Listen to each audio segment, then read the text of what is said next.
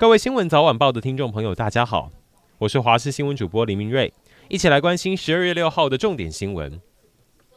上班时间，人民保姆是变成太太的私人保镖吗？高雄旗山一位郭姓远警被发现，常常跟他越南籍的太太开直播互动，还被看到在执勤时间带着老婆去看医生，陪他上街买菜，甚至会在直播里头说越南语互动。可同时，他都穿着警察制服，还佩戴警枪。现在旗山分局要对他惩处。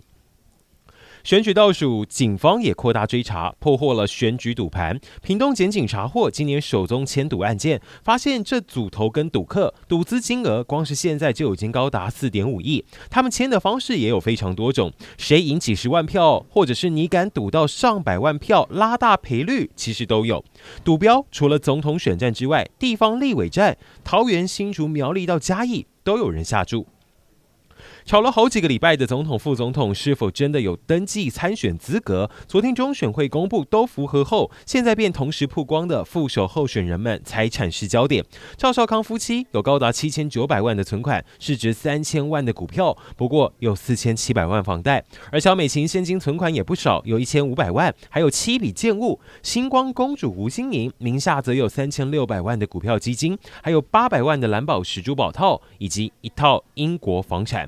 讲到欧洲，有媒体人质疑吴欣颖怎么只报自己的财产，没有包含她比利时籍的丈夫。对此，民众党自家立委表示，一切的申报都依照规定。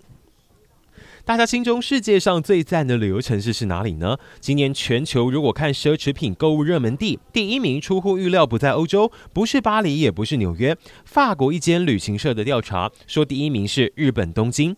确实，今年日币大跌，一个精品包如果台湾专柜卖十二万，欧洲的价格或许九万买得到，日本大概落在十万台币。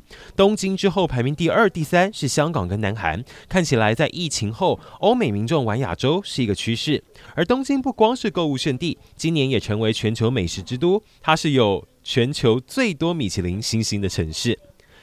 天气方面，今天东北季风增强，加上华南水汽东移，中部北部水汽都增加，加上温度条件接近下雪标准，一早合欢山的武岭下了一下的冰线，也有不少民众都上山期待下雪。随着时间越来越晚，温度再下降，降雪几率会提高，而这样的湿凉天气将持续到礼拜四。周五开始，各地天气都将转好，周末各地户外天气状况也都不错。